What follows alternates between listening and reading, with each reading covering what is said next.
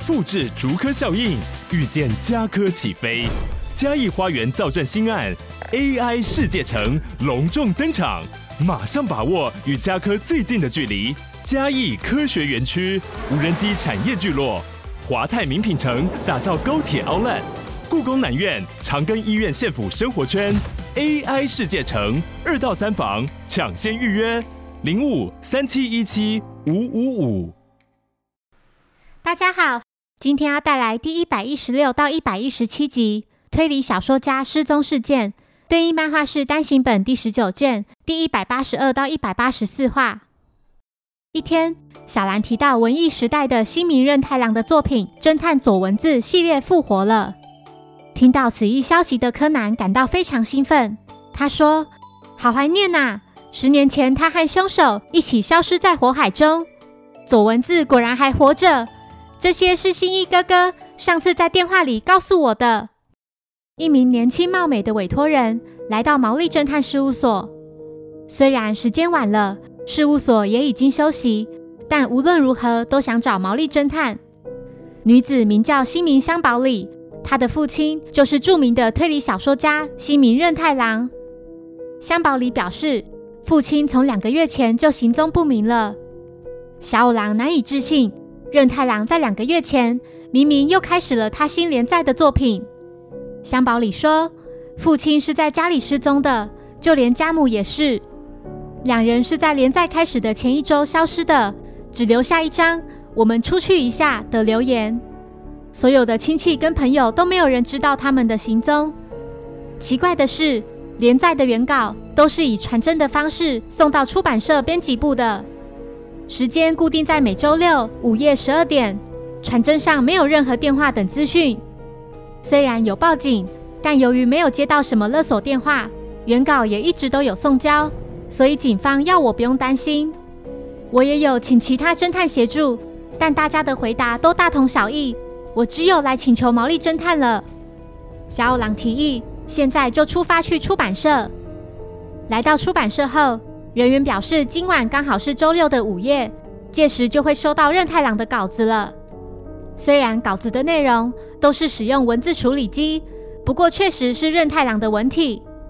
且任太郎每次都会在标题旁边亲笔签名。人员拿来最近收到的原稿给小五郎等人，该原稿的标题是二分之一的顶点。小五郎询问人员，任太郎最近是否有任何异状？人员回复，硬要说的话，应该就是重新连载的侦探左文字。事实上，我们在四年前就曾拜托任太郎重新连载这个故事。但每次得到的答复都是左文字已经死了，不可能再复生。没想到他在两个月前突然说想继续左文字的续集，对此我们当然是求之不得。不过他也就匆匆停止原本要连载的作品。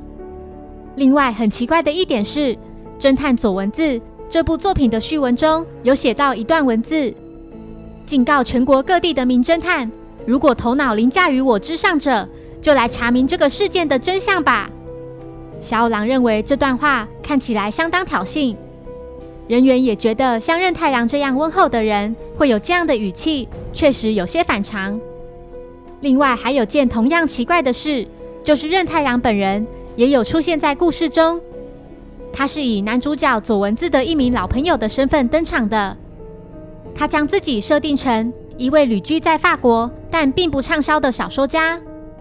整个系列将近四十本书，这还是任太郎第一次出现在故事里呢。柯南看了任太郎出现在故事里的桥段，似乎在其中发现了什么。他指出原稿的某处时间是以汉字来呈现的，但在下一行又变成了数字。时间来到午夜十二点，任太郎的原稿正传真进编辑部。柯南在看了内容后，提到第六话。至第八话的签名简直一模一样，第一话至第六话的签名就有些许差异，但第六话至第八话却是相同的。这是为什么呢？是因为他不想签名了吗？或者是无法签名了？如果无法签名了，是否表示他已经不在这个世上了？听到柯南这番话的在场所有人大惊失色，小五郎请人员立刻报警。柯南心想，现在能够拯救任太郎的，就是他所写的小说，小说里一定有他想传达的讯息。警方赶到后，小五郎向木木讲述事发经过以及刚才的发现。木木觉得，照现在的情况看来，任太郎应该没有被绑架。高木已将小五郎认为小说里可疑的部分做了整理并印出来。截至目前为止，任太郎已经登场了四次。首次出现的场景是侦探致电给居住在法国的任太郎。第二次、第三次及第四次也同样在法国。柯南想到这部作品的标题为“二分之一的顶点”。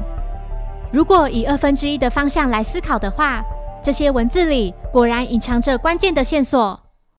这时有通电话打进了编辑部，电话另一头的人表示他已经解开暗号了。木木接过电话后，对方竟然是服部平次。他提到自己在看到序文时就知道其中的暗号了。这段序文是故意要向读者挑衅的，作者希望有人能发现其中真正想传达的讯息。关键就在小说的标题。二分之一的顶点，对白最上面的每个字都只有二分之一，换言之，就是两个字可以合成一个字。按照这个方式来解读，从头开始看的话，就会发现日文片假名的“咖”加上代表眼睛的“目”，就会变成助人的“助”；汉字的数字十加上阿拉伯数字一，就会变成日文平假名的 “k”；英文字母 C 加上中文的数字一。就会变成日文平假名的 t，日文片假名的 no，加上阿拉伯数字一，就是日文片假名的 le。在这之前的日文平假名哭和中文人字旁的他，虽然还不是很确定，不过把这个他字先忽略的话，这些字连起来就会变成 taskete kule，救救我。柯南接起电话后，平次感到又惊又喜，觉得他们两人真的很类似。完全是同类人。平次说：“如何？改天到大阪来吧，我招待你吃好吃的乌龙面。东京的口味重得让人受不了。”啊，对了，暗号暗号。虽然开头的暗号都解开了，但接下来的内容根本无法适用二分之一的规则。我真傻，明明有你在现场，我距离这么远，根本鞭长莫及。那就先交给你喽。平次说完便挂掉电话。此时，人员提到任太郎的小说里有一处法文的拼法错误，幽默的拼法应该是 humor，但 h 却漏掉了。柯南在看到内容后，终于明白是怎么回事。他坚信任太郎被囚禁的地方一定就在那里。高木递给木木刚才任太郎传真过来的原稿，在第八回里有几句重要的台词。柯南在看到内容后，惊觉已经没有时间了。得赶紧行动！柯南准备麻醉小五郎，结果不小心把麻醉枪射到编辑部的总编辑。就在柯南想把声音调为总编辑的声音时，才发现自己根本没有听过这个人的声音。在无可奈何之下，只好靠自己引导众人。他觉得法国人真奇怪，自首的 H 竟然都不发音。如果 H 不发音的话，干脆在一开始就把 H 拿掉，不是更好吗？香宝里表示，就是无声 H，也就是说，凡是哈行开头的字母，必须将哈、嘿、呼、嘿、吼这几个字母都去掉吗？木木根据以上的规则来解读小说。接下来的暗号拆解，我就不另外讲了，因为不管讲中文或日文都很不顺，其中包含日文平假名、片假名，还有汉字、数字等等各种拆解。不过这个暗号真的很有趣，动画少讲很多。漫画也没有带着读者一一解析，只提到规则及答案来留给读者细品。有兴趣可以按下暂停慢慢研究。我是花了非常多的时间才完成这一个字一个字的拆解。好，回到故事，从第二段开始。瓦达西、ga、伊玛、伊、lu、tokoro、哇，将以上的字连在一起的话，就是我现在所在的地方就是。